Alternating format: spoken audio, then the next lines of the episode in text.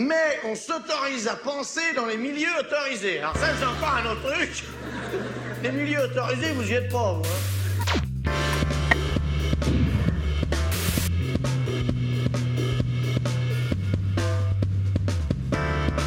La personne avec laquelle je vais m'entretenir dans quelques instants est un confrère, mais pas seulement un confrère. Kevin Boucault-Victoire est également un ancien collègue qui a travaillé avec nous aux médias avant de rejoindre l'hebdomadaire Marianne. Il est également un des piliers du comptoir, une revue indépendante et engagée.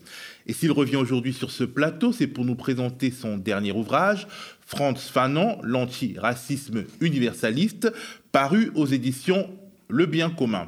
Né en Martinique en 1925, puis arrivé en Algérie comme psychiatre, il meurt à 36 ans après avoir marqué son époque et l'histoire comme peu de Français au XXe siècle. Essayiste, penseur majeur de la question coloniale et du tiers-mondisme, acteur des luttes de libération nationale, notamment aux côtés du FLN algérien, Franz Fanon continue d'influencer les chercheurs et brasseurs d'idées dans les universités du monde entier. Mais sa pensée reste assez floue en France au point où un hebdomadaire qui se présente volontiers comme d'abord et avant tout républicain a pu commettre un contresens majeur en le présentant comme un des inspirateurs des identitaires de gauche. Or, comme l'explique Kevin Boucault-Victoire, journaliste débat et idées, Franz Fanon est très loin de cette étiquette, quel que soit son contenu et il a beaucoup de choses à nous dire. Il parle à notre époque et ses mots continuent d'être porteurs d'une grande radicalité des décennies après sa mort. C'est peut-être pour cela qu'il continue de faire peur et qu'il est caricaturé, voire occulté. Bonjour Kevin. Bonjour Théophile. Alors, pourquoi as-tu voulu consacrer en 2022-2023, disons, un livre à Franz Fanon, né en Martinique en 1925 et mort en 1961 aux États-Unis des suites d'une leucémie? Si tu devais le présenter, disons, à un lycéen français d'aujourd'hui, que dirais-tu? Moi, c'est vrai que c'est un penseur dont on ne parle que très peu en France. Alors moi, je l'ai découvert en fait à travers le biais du rap. Euh, il est quand même cité, d'ailleurs, j'en parle dans la conclusion de mon livre. Il est, pas, il est cité par pas mal de rappeurs. Euh, les principaux sont Kazay, La Rumeur, donc euh, des rappeurs qui se situent dans un certain courant qu'on appelle le courant de rap de fils immigrés, donc un rap euh, engagé et anticolonial, antiraciste. Euh, mais pas que. Hein. En novembre, par exemple, là, ça paraît pas dans mon livre puisqu'il était déjà bouclé, mais en novembre, sur l'album du rappeur Dinos, euh, il y a un featuring avec Akhenaton et Akhenaton euh, dit je veux des arbres et du France Fanon.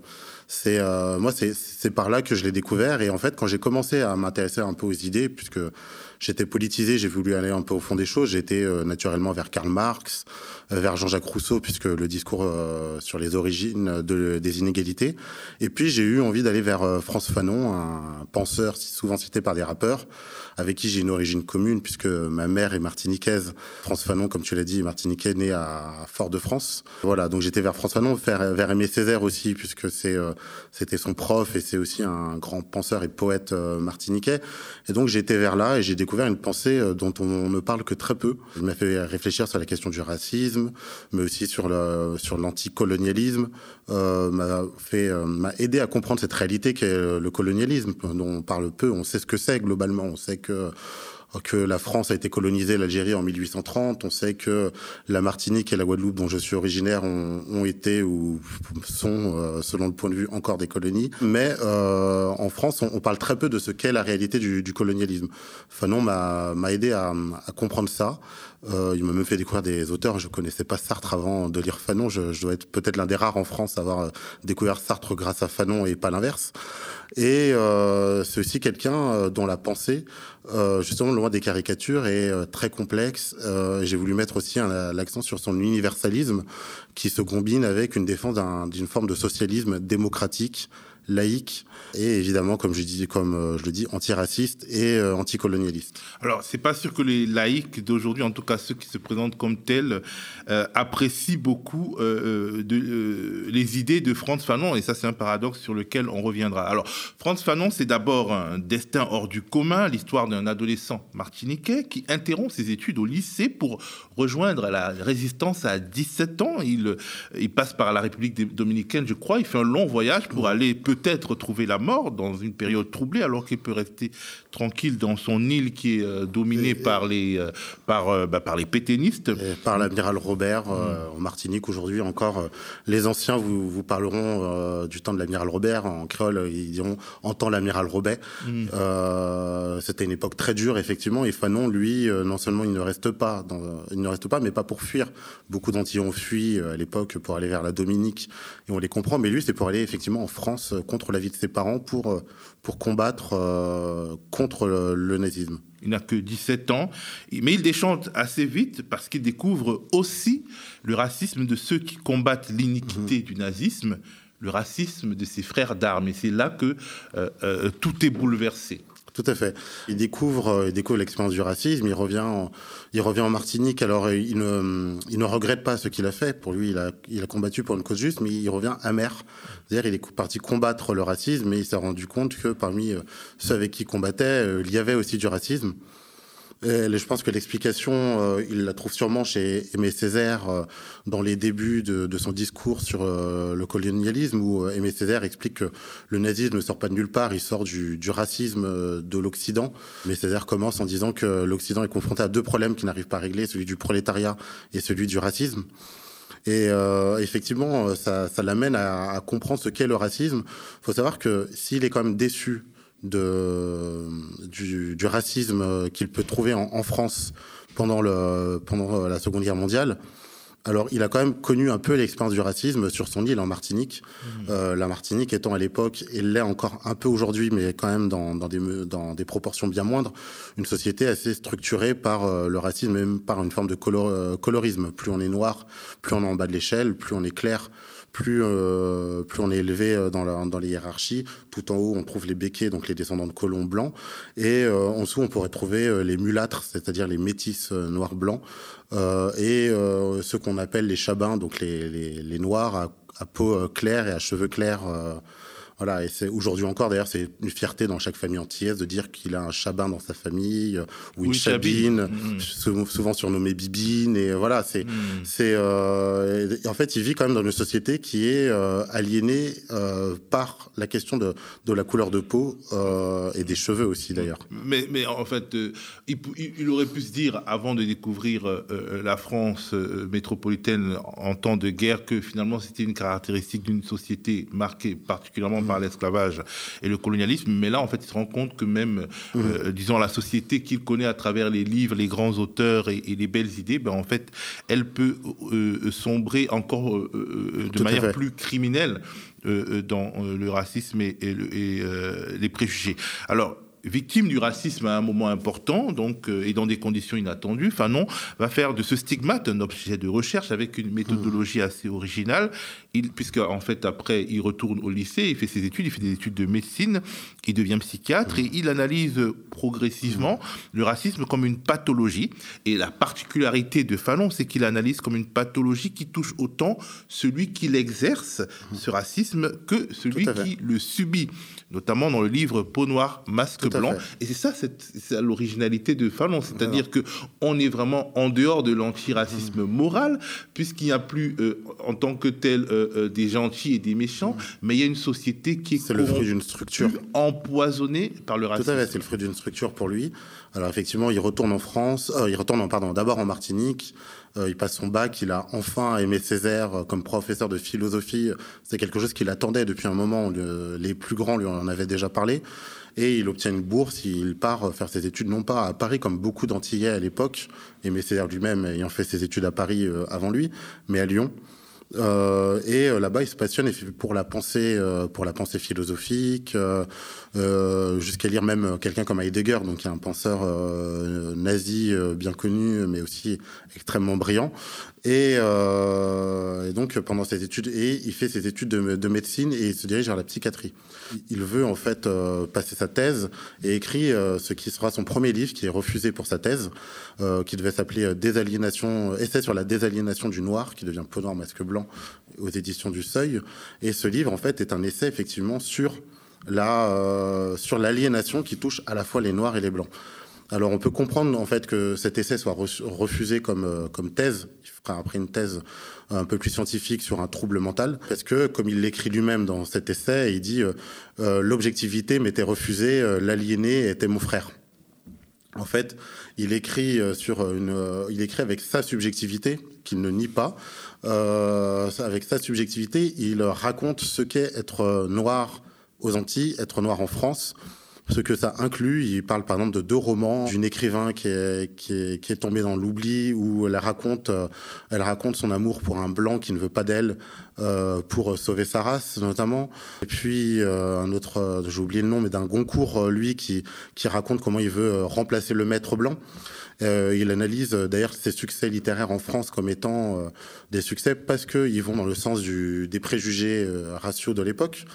Et effectivement, il analyse une double aliénation. Alors l'aliénation, c'est un concept au départ marxiste, d'abord qui, naît chez Hegel, mais qui est surtout théorisé chez Marx dans Critique de la philosophie du droit d'Hegel, idéologie allemande, et surtout dans ses manuscrits de 1844 qu'il écrit à Paris.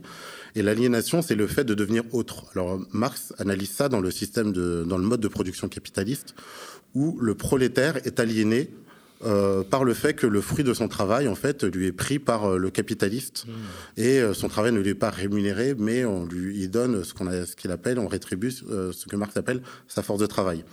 Il devient hôte parce que la production n'est pas la sienne et parce que effectivement les produits avec qui lui, les, pardon, les outils avec lesquels il produit, le capital, n'est pas le sien. Fanon, lui, élargit cette question de l'aliénation, comme d'autres auteurs aussi vont élargir, comme Debord, etc. Mais lui, il, élargit avec une donnée euh, psychiatrique. Ce qui montre, en fait, c'est que derrière l'aliénation dans le système colonial, il y a une forme, il y a quelque chose de, psychiatrique, c'est-à-dire le noir intègre psychiquement euh, les valeurs du blanc et surtout son infériorité il se sent, euh, il se sent lui-même infériorisé. D'où le fait d'ailleurs qu'au par exemple aux Antilles, où on est plus clair qu'en Afrique, il y a souvent un mépris, ou en tout cas il y avait à l'époque souvent un mépris de l'antillais pour l'Africain. Je suis noir, mais je suis pas africain. Euh, mmh. On peut entendre ça même dans une chanson un peu vieille du Cheyenne Soupacrou sur le racisme, quand se part oui, je suis noir, mais je suis pas africain, euh, pas fait mounchier. Donc il y a ça, et puis il y a effectivement l'aliénation. Euh, il y a aussi l'aliénation, et ça on, on l'imagine pas, du blanc qui lui se sent supérieur, se sent supérieur au, au noir euh, le voit effectivement euh, comme euh, presque comme un animal. Et il y a aussi cette aliénation dont il parle qui est sexuelle en fait. Le, le, noir étant vu comme un animal quelque part, il est vu aussi comme étant plus puissant, plus puissant et donc sexuellement plus fort. On parle beaucoup de son sexe, etc. Le noir, lui, intègre, euh, intègre cette supériorité et veut en plus remplacer le blanc dans la chambre du, dans, dans sa chambre, dans, la, chambre, de la blanche. Exactement, dans la chambre de la blanche. Et euh, il, a, il analyse ça, euh, voilà, il analyse cette double aliénation et en fait, dans son idée, dans, dans le fait de désaliéner les noirs et ensuite les arabes quand, quand il ira en Algérie, il y a aussi l'idée de désaliéner le blanc lui-même qui, voilà, qui, qui souffre de, de son complexe de supériorité. Le tout naît à cause d'une structure qui, en fait, peut définir très simplement de deux manières. C'est le fait que le colonialisme, c'est un impérialisme économique et culturel, et par ce double impérialisme, euh, on a un, euh, sentiment de supériorité né de ce double impérialisme et effectivement un, sentiment d'infériorité de, des personnes qui ont été réduites en infériorité. Alors, ce qui, ce qui est intéressant, c'est que euh, euh quelque part, euh, ce thème de, de l'aliénation, il, il, revient aussi, notamment chez une écrivaine comme Marie Scondé, qui, mmh. dans son livre Le cœur à rire et à pleurer, je crois, dit que son père et sa mère étaient une bande d'aliénés parce que justement, ils étaient étrangers à mmh. eux-mêmes. Et, et, Fanon a l'impression d'être étranger à lui-même quand il ça. arrive dans l'armée française. Il entend être un homme mmh. et on, on, on, entend faire de lui un homme noir, oui, oui, c'est-à-dire une sorte de d'hommes pas finis, mmh. d'hommes euh, de sous-hommes mmh. peut-être.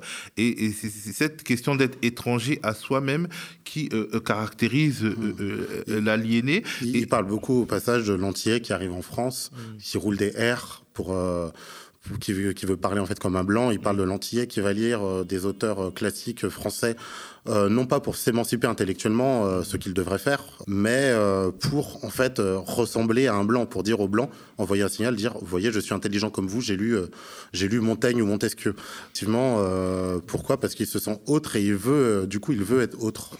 Et ce qui est aussi intéressant, c'est que dans une société raciste, donc dès lors qu'on sort du, de l'antiracisme moral, en fait, tout est taché, tout est souillé mm. par le racisme, et on ne peut pas s'extraire, on ne peut pas mm. regarder le racisme d'un œil extérieur, quelle que soit d'ailleurs euh, sa coloration, dès lors qu'on a été forgé par une société raciste. Et ça, je pense que ça parle beaucoup à notre époque. Franz Fanon est un antiraciste universaliste, dans la mesure où il entend déconstruire la notion de race elle-même, qu'il voit comme un sous-produit du racisme. Il dit et je le cite, le nègre n'est pas pas plus que le blanc, à la suite de Jean-Paul Sartre qui écrit Le juif existe d'abord dans l'œil de l'antisémite. Donc mmh. on est d'accord, ça c'est une manière de déconstruire la notion de race et donc euh, euh, de, de, de, de, la rejeter, mmh. euh, en tout cas de vouloir la dépasser. Mmh. Oui, oui, bien sûr, il dit aussi.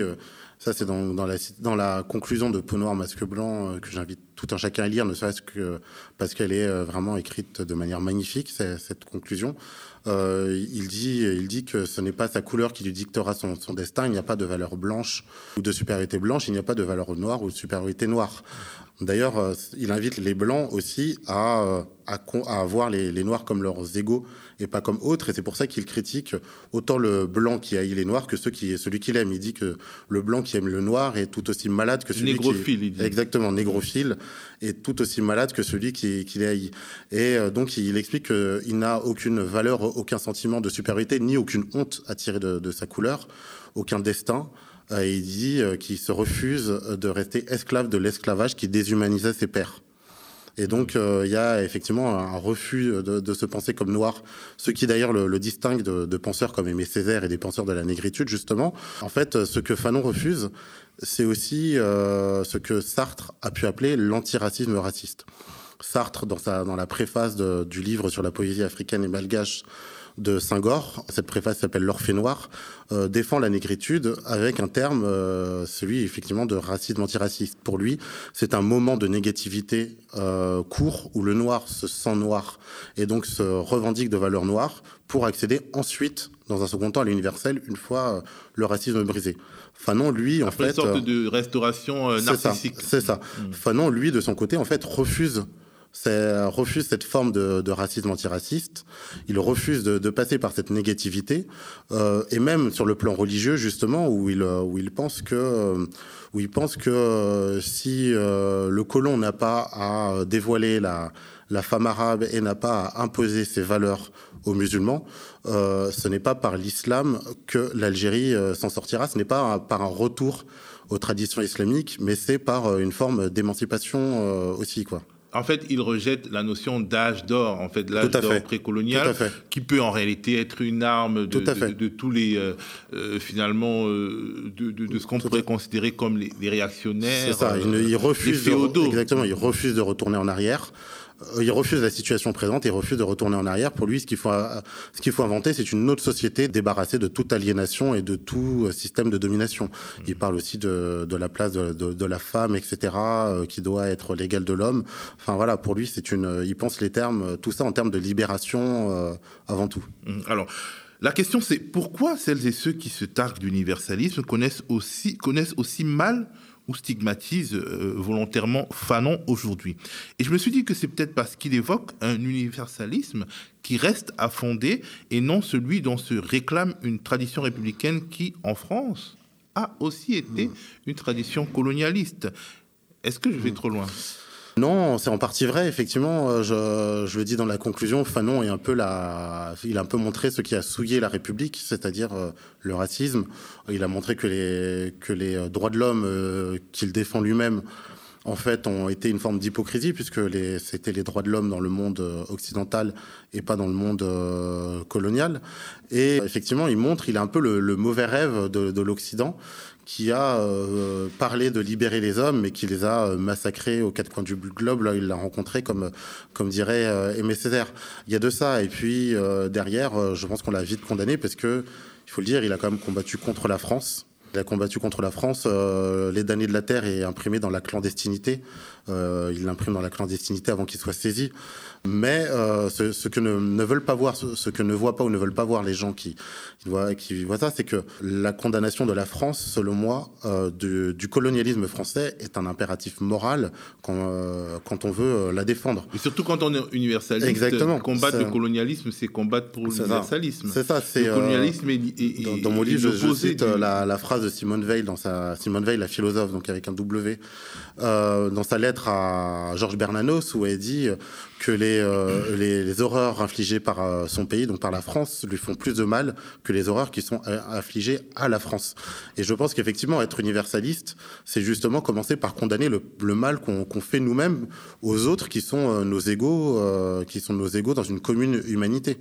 Alors, je, pense qu'on on arrive là vraiment au cœur d'une sorte de bataille, c'est-à-dire l'universalisme est-il un acquis ou est-il une conquête? Et je pense que euh, c'est fondamental parce qu'il y a des philosophes, notamment des philosophes comme Fabien Eboussi Bolaga, qui est un mm. Camerounais, qui a vraiment euh, euh, parlé, évoqué la question de la construction de l'universalisme qui est le travail des générations à mm. venir, mais en, en, France, dans les nations qui pense avoir atteint un degré, disons, euh, de civilisation et avoir accouché de l'universalisme et de l'universalité, il y a des réticences. Et donc, euh, l'universalisme n'est bon que s'il est une donnée patrimoniale, quelque part. Or, dès qu'on le patrimonialise, il n'est plus universel. je pense que l'universalisme est une construction, mais une construction euh, constante. c'est quelque chose, en fait, c'est le résultat, c'est le résultat d'une dialectique pour parler un peu comme euh, Hegel surtout, euh, mais aussi comme Marx, qui est une dialectique en fait du local et, de l'universel. Euh, il y a ce poète portugais que j'aime beaucoup, Miguel Torga, qui dit que l'universel c'est le local moins les murs. Donc l'universel est le résultat en fait de valeurs sur lesquelles on peut s'accorder déjà nous en tant que particuliers. et c'est quelque chose qui de fait est un résultat qui est toujours précaire.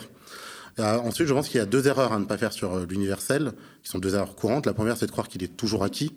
Et l'autre, euh, erreur, qui est aussi une erreur très commune aujourd'hui, c'est de croire qu'il faut le rejeter au prétexte que ceux qui ont défendu l'universel se sont fourvoyés, justement, en le niant.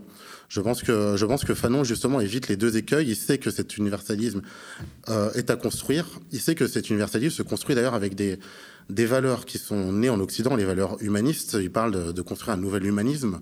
Voilà, donc, euh, qui, est quelque chose qui s'enracine dans l'Europe au départ, euh, à partir du, XVIe siècle, après la, après la découverte euh, en fait des Amériques, mais c'est plus que la découverte par les Occidentaux des Amériques, c'est surtout la redécouverte d'une certaine pensée gréco-latine en Italie.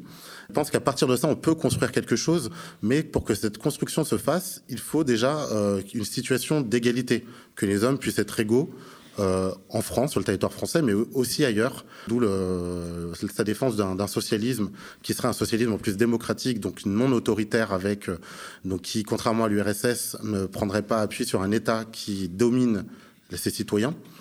Et, euh, et, voilà. Et donc, euh, chez Fanon, ce, ce, cet universalisme est d'abord effectivement une construction, mais une construction qui est d'abord une construction, euh, on va dire structurelle. On construit la structure et la pensée, la, pensée nourrit cette structure. Il y a une dialectique entre cette structure et cette pensée. Alors quelque chose d'intéressant dans la pensée de Fanon, c'est une sorte de perception du racisme à étage dans une société marquée par le fait colonial et les discriminations. Et je cite Peau noire, masque blanc, que tu cites toi-même dans ton livre, le français n'aime pas le juif, qui n'aime pas l'arabe, qui n'aime pas le nègre. À l'arabe, on dit si vous êtes pauvre, c'est parce que le juif vous a roulé ou vous a tout pris. Aux juifs, on dit vous n'êtes pas sur le même pied que les arabes parce qu'en fait, vous êtes blanc et que vous avez Bergson et Einstein. Aux nègres, on dit vous êtes des meilleurs soldats de l'Empire français, les arabes se croient supérieurs à vous, mais il se trompe. D'ailleurs, ce n'est pas vrai. On ne dit rien au nègre, on n'a rien à lui dire. Le tirailleur sénégalais est un tirailleur. Le bon tirailleur a son capitaine, le brave qui ne connaît que la consigne. Donc, on parle là d'une tribalisation de la société, une subdivision sans fin. Est-ce qu'elle n'est pas mieux présentée ici que par ceux qui disent combattre le communautarisme aujourd'hui, un communautarisme qu'ils attribuent exclusivement aux minorités ethniques? Alors, plusieurs choses dans, dans la question. Euh, dans la, dans la hum, présentation que fait Fanon, mmh. il y a effectivement ce, ce, truc intéressant où on voit en fait une forme euh, d'échelle de la de l'infériorisation. tout en haut, tout en haut, on a le juif qui subit l'antisémitisme, mais le juif ressemble plus au blanc que les autres. Mais il y a aussi autre chose, c'est qu'en fait, le juif est sur le territoire européen depuis longtemps. C'est la minorité opprimée, mais du territoire européen. Euh, en plus d'être effectivement une minorité euh, au Maghreb, etc. Euh, D'ailleurs, c'est pas pour rien que le décret euh, Crémieux accorde la nationalité aux Français d'Algérie et aux Juifs et pas aux, musulmans. Effectivement, ensuite, on, a l'arabe qui est dans une société qui est géographiquement plus proche de, de, la métropole et qui est dans une société aussi moins pauvre et qui a été moins dominée. Alors, il y a eu effectivement l'Algérie, le cas de l'Algérie qui a été une société très violente, mais contrairement au noir, le noir, lui, il a subi un truc en plus qui est le commerce triangulaire. Le noir, euh, il le code noir, il a été euh, comparé à un meuble et il était une, la propriété. Donc effectivement, on a ce truc un peu descendant qui, en plus, il y a une manière de diviser pour mieux régner en disant à chacun attention, en bas, en bas, il y a quelqu'un de dangereux pour toi. Ça me rappelle un peu quelque chose que fait Todd dans la lutte des classes en France au XXIe siècle, où il fait une sorte de chaîne du mépris le bourgeois qui méprise le petit bourgeois, etc. À la fin, euh, le prolétaire qui méprise, euh, qui méprise le banlieusard euh, ou le ou le prolétaire d'origine arabe, qui lui, à la fin, va mépriser en retour le juif qu'il imagine tout en haut de la société. Et donc, euh... c'est assez intéressant parce que justement, en fait, c'est la description de l'organisation, de, de, de l'incapacité, de l'impossibilité de faire de faire peuple quelque Exactement. part. Et en plus, on peut transposer euh, cette, euh, ce racisme Mm. héritage à l'ethnicité euh, meurtrière qu'on peut observer dans les pays Oui, du Sud. bien sûr. Et, en cela, euh, c'est quelque sûr. chose de très, Mm. de, de, de, de- de très contemporain. Mmh, oui. Maintenant, pour ce qui est du, du communautarisme en France, Mmh. euh, alors est-ce qu'il vient directement de ça? Je, je ne sais pas. Euh, Pour moi, il, se construit surtout dans les années 80. À partir des années 80, en fait, où il y a une dynamique qui est, qui est très bêtement euh, celle donc l'immigration qui là vient principalement des anciens pays colonisés. Avant, en France, l'immigration était plutôt européenne, espagnole, italienne, belge, etc. Euh, on oublie que ça n'a pas toujours été euh, non plus euh, très facile. hein. Le, le massacre des Italiens d'Aigues-Mortes en 1896, si je ne me trompe pas, peut en témoigner. Et euh, en fait, ce qui s'est passé, c'est qu'il y a eu une dynamique où, en fait, les, les, les nouveaux arrivants se sont retrouvés dans des, dans des banlieues, donc dans, dans les périphéries des métropoles, entre eux, avec des, des capacités à s'intégrer très limitées, puisque en fait, comment on s'intègre euh, quand on est euh, marginalisé Quand on économiquement, Mmh. exactement, quand on est mis au banc. D'ailleurs, banlieue, ça vient de, ça vient de là, et qui euh, qui n'ont même plus, euh, en fait, euh, la dynamique fait que en plus, les autochtones, c'est-à-dire les, les, les Français, euh, les, les Français de, de plus longue date, on va dire, se retrouvaient minoritaires et comment on s'intègre aussi quand on n'a même pas d'exemple à reproduire, etc. Donc, il était beaucoup plus facile pour ces gens-là petit 1 de effectivement de, rester entre eux, de vivre un peu comme au bled, etc., de, se retrouver entre eux, entre gens qui ont qui partagent certaines valeurs, une langue, etc. Et de l'autre côté, effectivement, il y a eu une sorte de hum, on, a regardé les banlieues euh, comme étant une bizarrerie, des gens qui, qui ne nous regardent, qui ne ressemblent pas, qui sont pas comme nous, la question de la délinquance, etc. Et je pense qu'effectivement, il y a une forme de communautarisation, mais de toute la société qui touche en fait autant le blanc que le noir, l'arabe, etc. Et euh, qu'on ne peut pas euh, qu'on ne peut pas extraire d'une certaine condition sociale, d'un certain euh, voilà, d'une certaine dynamique sociale et de la dynamique du capitalisme même en fait.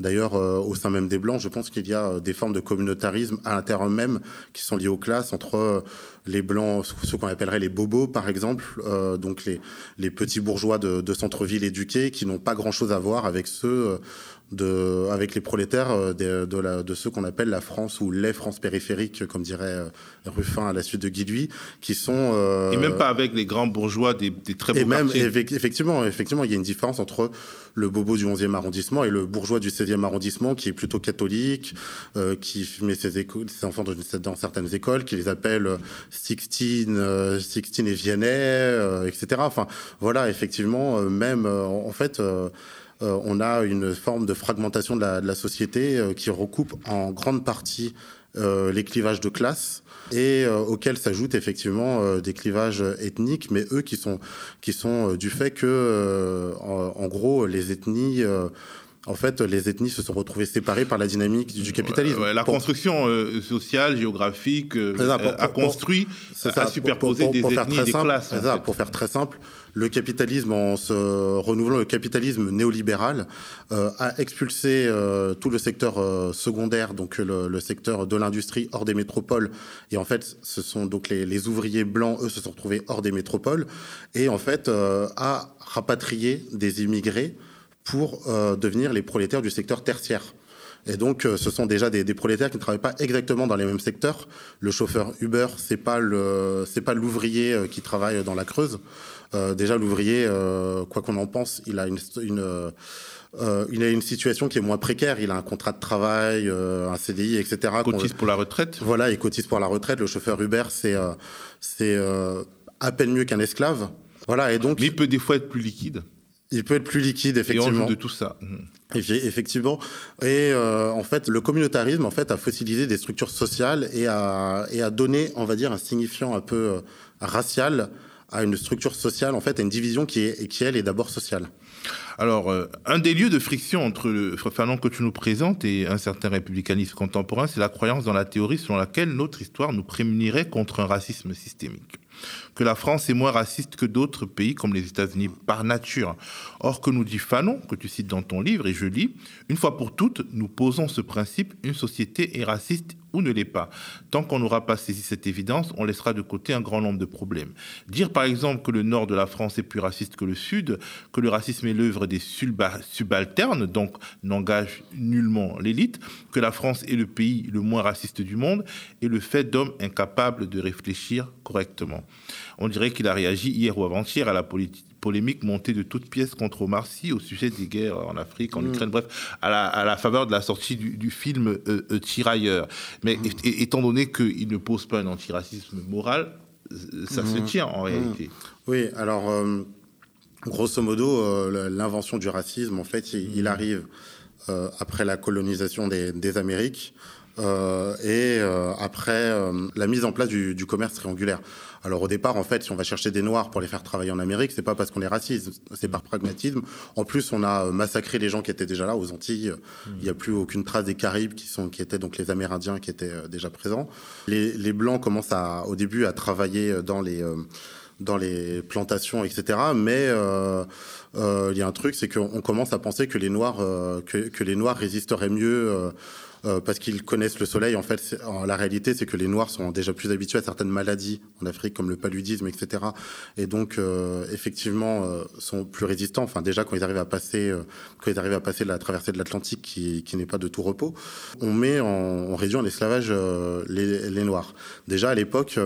Là, il faut se pencher plutôt sur un, autre penseur que je cite un peu dans, le livre, qui s'appelle C.L.R. James, qui est un, grand penseur trinidadien, qui a est marxiste, qui lui en fait a déjà mis en lumière quand même quelque chose, c'est qu'à l'époque il y a une forme déjà de, de division euh, de classe, même chez les blancs, c'est-à-dire que finalement le, le, le blanc prolétaire au départ a presque la même condition que l'esclave noir. Et au fur et à mesure, ce qui s'est passé, c'est qu'on a rationalisé ça. C'est qu'on s'est dit, euh, alors si on a été chercher un des noirs pour les faire euh, pour les travailler, pour les réduire en esclavage, on, on va dire que c'est parce que le noir est inférieur. C'est comme ça qu'on invente le racisme. C'est pour rationaliser une euh, infériorité de classe ou une infériorité, une oppression économique et auquel derrière on, on, y ajoute un, un vernis culturel comme dans la Grèce, et justifié. Voilà, et justifié comme dans la Grèce antique, euh, il y a des esclaves. Euh, à l'époque, c'est pas par racisme, mais euh, quelqu'un comme Aristote, quand il va essayer de justifier l'esclavage, l'esclavage, il va dire que sont réduits en esclaves, en esclavage, les gens qui sont incapables de, s'intéresser à la politique et qui sont incapables de se prendre eux-mêmes en main, c'est-à-dire euh, ceux qui sont pas capables d'être des citoyens. Mmh. Il rationalise le fait que euh, les Grecs, euh, les Grecs, les Athéniens peuvent être des citoyens parce qu'ils font travailler d'autres esclaves, souvent étrangers, donc euh, effectivement pas grecs, mais qui sont d'ailleurs qui souvent ont aussi leur couleur de peau.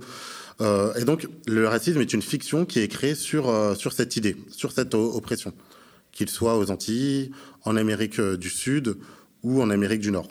Alors maintenant, juste pardon, juste pour terminer, je pense que euh, effectivement, euh, ça a créé des, euh, des, des, conséquences qui sont pas exactement les mêmes en France où en fait il y a eu une propagande raciste, mais avec un racisme qui était exporté à l'intérieur et aux États-Unis où en fait les choses se sont faites sur place. d'ailleurs, la, d'ailleurs, les sœurs Fields Barbara et Karen Fields, qui sont deux intellectuelles noires américaines marxistes, qui ont beaucoup travaillé sur la question de race et ce qu'elles appellent le racecraft, la fiction de race, montrent que après après l'abolition de l'esclavage dans le Sud, il y a eu un regain de racisme parce que là, les Blancs se sont retrouvés directement en concurrence avec les travailleurs noirs et donc, c'est là où il y a eu le, plus de, de violences racistes, etc., par une concurrence qui, effectivement, n'a pas existé euh, en France avant, euh, euh, l'immigration postcoloniale. Donc, je pense que les conséquences ne sont pas exactement les mêmes, mais Fanon, effectivement, a raison de pointer que, en fait, même si ce sont pas exactement les mêmes formes de racisme, les mêmes degrés, parfois peut-être même les, oui, effectivement, les mêmes degrés, eh ben, la France connaît le racisme comme les États-Unis connaissent le racisme. Et une forme d'aliénation. Et une forme d'aliénation, évidemment. Euh, alors, euh, est-ce que Fanon ne continue pas de faire peur parce qu'il met le sens de l'histoire au cœur de sa pensée? Je pense à sa fameuse phrase Chaque génération doit, dans une relative opacité, affronter sa mission, la remplir ou la trahir. Mais aussi à sa perception de la lutte armée et de la violence dans le cadre d'une lutte de libération, dans le but de conquérir l'histoire d'une certaine manière. Ce sont des considérations qui peuvent frémir dans notre monde mmh. qui est encore perclus d'injustice mais où, en fait, disons, euh, la question de la violence en politique, elle devient quasiment tabou. Oui, oui, oui. D'ailleurs, euh, au passage, Fanon écrit quand même dans un monde qui est euh, plus violent que le nôtre. Même à l'Assemblée nationale, à l'époque, il, pouvait exister de vraies violences physiques dans l'Assemblée nationale française, avec des députés de gauche et de droite qui pouvaient se frapper en, plein, en pleine séance. Mais la violence, effectivement, Fanon explique quelque chose, c'est qu'en fait, la, violence est inhérente à la, libération du colonisé. Euh, comme euh, comme chez Marx quelque part il y a aussi euh, même s'il il le dit dans des termes moins clairs la violence est utile aux prolétaires en 1848 quand il y a ce qu'on appelle les printemps européens Marx finit par aller en prison parce qu'il s'amuse à armer les prolétaires en leur disant allez-y allez-y franchement contre les, les bourgeois Maintenant, si la violence fait peur chez Fanon, je pense que c'est à cause de la, de la préface de Sartre. Alors, j'irai pas comme Welbeck qui a lancé une polémique en disant que, que Sartre est dans le racisme anti-blanc et la, et la haine de soi. Mais euh, il y a quelque chose de vrai, c'est que la préface de, de, de Sartre est assez excessive il y a cette phrase euh, qui est euh, tuer un Européen, c'est faire une pierre de coups. Euh, reste à la fin un supprimer en même temps un oppresseur et un opprimé. Exactement. Cette phrase très connue, mais il n'y a pas que ça dans, dans, dans sa préface. Effectivement, je pense qu'il a une forme de lyrisme, de, de violence lyrique un peu hmm. exacerbée. Esthétisation de la violence. Exactement. Hmm. Qui ne correspond pas exactement à la position de, de Fanon. la position de Fanon par rapport à cette préface de Sartre, on ne la connaît pas. On sait qu'il avait été très content que Sartre accepte de faire cette préface, mais on ne la connaît pas. Alice Cherki, l'une des principales biographes de, Fanon, qu'il a très bien connue, euh, qui a été une de ses disciples, euh, dit euh, que Fanon n'a jamais commenté cette préface, ce qui est déjà quand même assez évocateur. Mais pour revenir à Fanon, lui, en fait, sa violence, elle est dans un cadre précis qui est la libération contre un système colonial qui est lui-même violent. Il explique que très, que très vite, les rêves du colonisé sont des rêves violents, des rêves musculaires, etc. Et donc, le, colonisé, eh ben, face à une violence qui est grande, qui est la violence du système colonial, n'a que la violence pour en sortir. Euh, moi, je, compare ça à un, à un, auteur qui a souvent mauvaise presse, qui s'appelle Georges Sorel, qui était un théoricien anarcho-syndicaliste, qui a fait l'erreur de s'allier un moment avec Maurras, donc qui était proche de l'extrême droite avant d'en ressortir qui a écrit un livre qui s'appelle Réflexion sur la violence, que d'ailleurs que critique Sartre dans sa préface. Euh, mais pour moi, en fait, euh, euh, alors Sorel, ce qu'il explique, c'est que le prolétaire doit user de la violence contre ce qu'il appelle la force, la force du système. Euh, et pour briser la force, il n'y a que la violence. Ce n'est pas une violence qui est euh, aveugle, ce n'est pas une haine, ce n'est pas euh, l'idée de, de, massacrer dans, dans, la rue de, de manière. C'est pas la brutalité d'ailleurs que, que, que, Fanon dénonce. Que Fanon dénonce, exactement. la brutalité pour la mmh. brutalité, exactement. la soumission par Fanon peut même dénoncer effectivement une certaine brutalité du FLN, tout en soutenant toujours le FLN et en rappelant quand même quelque chose, c'est qu'en fait la violence, même la pire violence décolonisée, n'a jamais atteint celle du colon. Fanon est aussi un visionnaire en ce qui concerne les désillusions à vivre vis-à-vis des décolonisations, parce qu'il meurt en 1961, mhm. avant euh, l'indépendance de l'Algérie, alors que euh, bah, les indépendances euh, tcha-tcha, en fait, dans toute l'Afrique, on danse. Et en fait, il évoque déjà des risques de confiscation des décolonisations en cours par des élites, en réalité, qui sont une sorte de, de, de, mimétisme et qui sont pressés de prendre la place des colons, de faire les colons à la place des colons, qui sont une fois de plus encore dans l'aliénation. Tout à fait. C'est d'ailleurs pour ça que. Euh, c'est d'ailleurs. Euh, un truc que Fanon dit, c'est qu'en fait le, bourgeois, le, bourgeois en fait des pays colonisés est un sous-bourgeois parce que c'est même pas un bourgeois qui produit comme dans le, enfin c'est pas un bourgeois qui permet la production plutôt comme dans mmh. le en Occident, c'est vraiment un, bourgeois en fait qui, qui, mime le bourgeois occidental sans même en avoir les moyens, mais qui veut le remplacer. C'est pour ça que Fanon plaide pour un socialisme et non pour un nouveau, euh, un nouveau capitalisme. La conclusion de, des damnés de la Terre, mais c'est pas que dans la conclusion des damnés de la Terre, dans la conclusion des damnés de la Terre, il dit attention, n'essayez pas de, de reproduire euh, le système européen, n'essayez pas de faire comme l'Europe, ne faites pas comme cette colonie qui a voulu faire comme l'Europe et qui est devenue l'Europe empire, c'est-à-dire les États-Unis. Euh, ce que dit Fanon, c'est en fait, il dit voilà, cette Europe existe, euh, ne, la haïssez, pas, ne limitez pas non plus, vivez sans elle, construisez une troisième force, c'est-à-dire une force qui est ni le capitalisme euh, occidental, ni euh, une, une, inféodation à l'URSS, mais vraiment restez indépendant, ne mimez pas ces systèmes-là, et surtout débarrassez-vous de votre bourgeoisie. Il se méfie de la bourgeoisie, de la grande bourgeoisie, il se méfie de la petite bourgeoisie intellectuelle aussi, qui veut utiliser un peu son intelligence pour régner dans le monde postcolonial. Et euh, voilà, il sait très bien qu'en fait, la, décolonisation ne veut pas forcément dire que tout ira pour le mieux dans le meilleur des mondes possibles, mais qu'il faut lutter et qu'il faut faut s'appuyer sur certaines euh, certaines classes sociales. Alors, par contre, Fanon fait un pas de côté par rapport au marxisme. Lui, il ne voit pas le prolétaire comme étant la, la classe euh, révolutionnaire, parce que pour lui, en fait, le prolétaire, c'est déjà celui qui vit en ville, dans un endroit qui ressemble un peu euh, au pays euh, occidental ou au colonisé. Et quelque part, le prolétaire a déjà dans son imaginaire quelque chose du, euh, du colon. Alors que pour lui, celui, pour lui, celui qui est vraiment l'opposé du colonialisme, c'est le paysan. Parce que le paysan ne subit pas cette aliénation. Et donc, contrairement à Marx qui, va comparer les paysans à des sacs de pommes de terre dans le 18 brumaire de Louis-Napoléon, lui, il voit dans les, paysans une classe révolutionnaire appuyé par une autre classe que, que Marx méprise aussi, c'est le lumpenprolétariat, le sous-prolétariat, qui est en fait euh, les pauvres, là des grandes villes effectivement, mais des qui bidonvilles, des bidonvilles qui vivent en marge du système, qui sont des brigands, mais qui peuvent être aussi des mendiants, etc.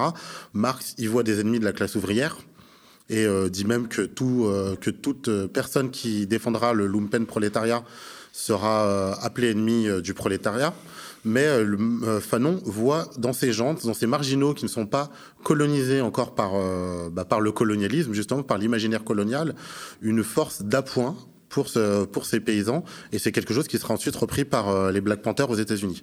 En tout cas, euh, bah, il est mort en 1961. Par la suite, euh, la bourgeoisie, la grande bourgeoisie nationale et la bourgeoisie intellectuelle ont, dirigé, ont écarté la mmh. paysannerie. Et ont dirigé de concert avec l'ancien colon. Et le lumpenprolétariat aussi a été mis de côté. effectivement, les manifestations, euh, disons, de rejet du système ont, sont, sont venues des, très pauvres des grandes villes, mmh. euh, moins quand même de la paysannerie qui forcément mmh. est tellement euh, coupée des centres de pouvoir que même quand elle se révolte, à peine on en est conscient dans les mmh. différentes capitales. En tout cas, merci Kevin d'être venu nous présenter ton dernier livre paru aux éditions, disons, aux éditions Michalon, la collection Le bien, commun. Son titre, Franz Fanon, l'antiraciste universaliste. Merci d'avoir regardé cet entretien. Je rappelle que le média ne vit que des dons et des abonnements de celles et ceux qui l'aiment. Pour nous soutenir, nous renforcer, entrer dans l'aventure, allez sur le médiatv.fr slash soutien. Quant à moi, je vous dis à bientôt.